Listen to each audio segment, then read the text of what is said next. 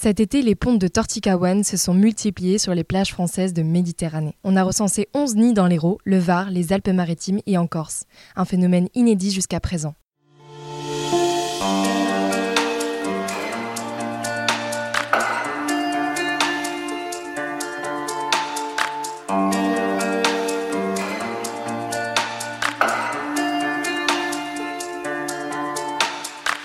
Bonjour à toi, cher auditeur, auditrice, je suis Héloïse et bienvenue dans Parlons peu, parlons bleu, le podcast qui explore et qui répond à toutes tes questions sur le monde de la mer à travers des interviews de personnalités, d'experts et de personnes passionnées et engagées, mais aussi à travers des épisodes de vulgarisation scientifique et d'actualité.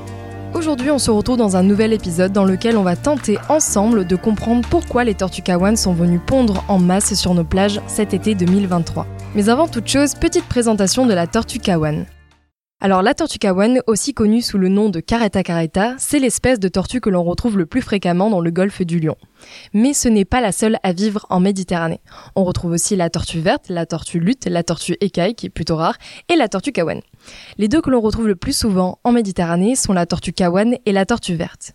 Notre petite caretta caretta ne se trouve pas uniquement en Méditerranée. On la retrouve principalement dans les zones tempérées et subtropicales du monde, en Outre-mer ou sur les côtes floridiennes aux États-Unis par exemple.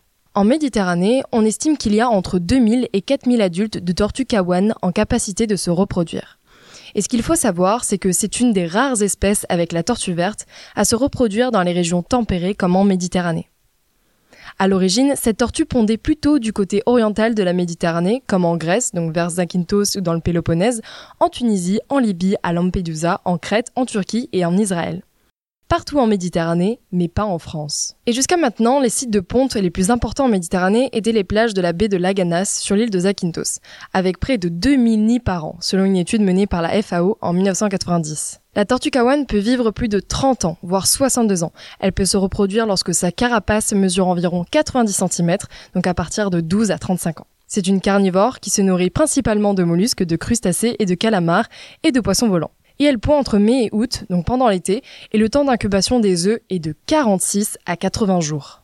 Elle réalise 2 à 5 pontes de 80 à 130 œufs par saison de reproduction, qui sont généralement espacés de 15 jours, tous les 2 à 4 ans.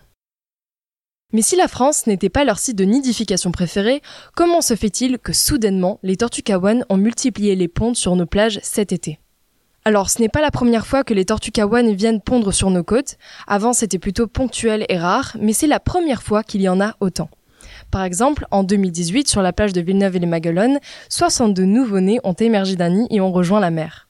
En 2020, deux nids dans le Var, à moins de 2 km l'un de l'autre, vers Fréjus, ont été identifiés. Et l'an dernier, à Valras-Plage, 93 petites tortues ont rejoint la mer. À cette augmentation de ponte sur les côtes françaises, nous avons plusieurs réponses et hypothèses. Tout d'abord, on soupçonne une forte disparition des sites de ponte initiaux. On pense que cette disparition est sans doute liée à plusieurs facteurs anthropiques, donc liés à l'homme.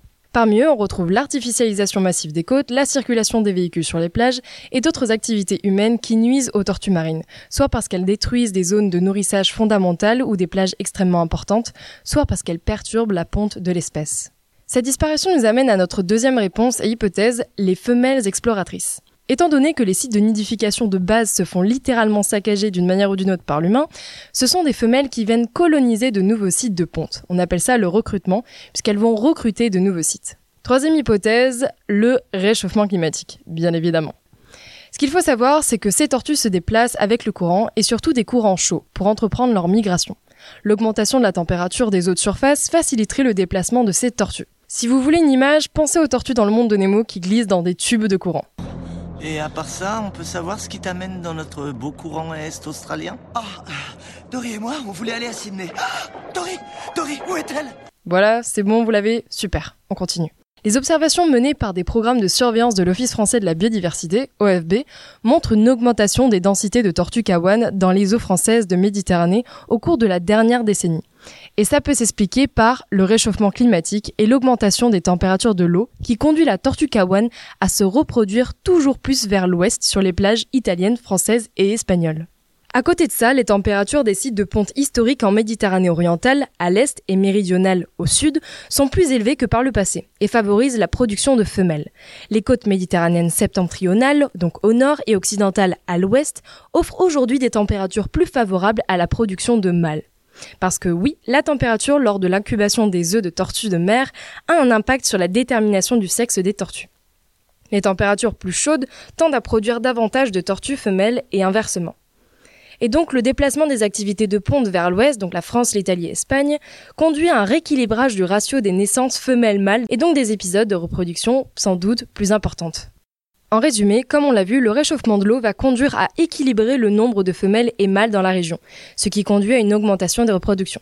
Et à côté de ça, on observe depuis les années 2000 que l'augmentation des nidifications s'inscrit dans une évolution plus profonde avec des signes d'activité de reproduction de plus en plus élevés. Puisque depuis 2000, on observe de plus en plus d'individus de taille adulte qui étaient quasi inexistants avant, et ça, on ne connaît pas encore les causes de cette évolution. Mais le réchauffement de l'eau n'est toujours pas très loin. Mais est-ce que l'arrivée de ces tortues sur nos plages est une bonne chose? Alors, ça peut être chouette pour nos yeux, c'est tout mignon quand ça sort du sable, mais ça montre quand même l'impact du réchauffement climatique sur le comportement des espèces marines. Et puis c'est pas comme si elles avaient judicieusement choisi les plages à l'abri de l'humain. Si vous regardez bien, les plages sur lesquelles elles sont venues pondre cet été, ce sont des plages bondées de touristes en saison estivale, ce qui peut être une source de danger pour elles. Sans oublier la pollution lumineuse qui conduit les nouveau-nés dans la mauvaise direction vers les routes ou les habitations au lieu d'aller vers la mer. Et aussi et surtout, ce n'est pas parce que l'on remarque une augmentation de leur ponte en France que cela veut dire qu'elles sont protégées.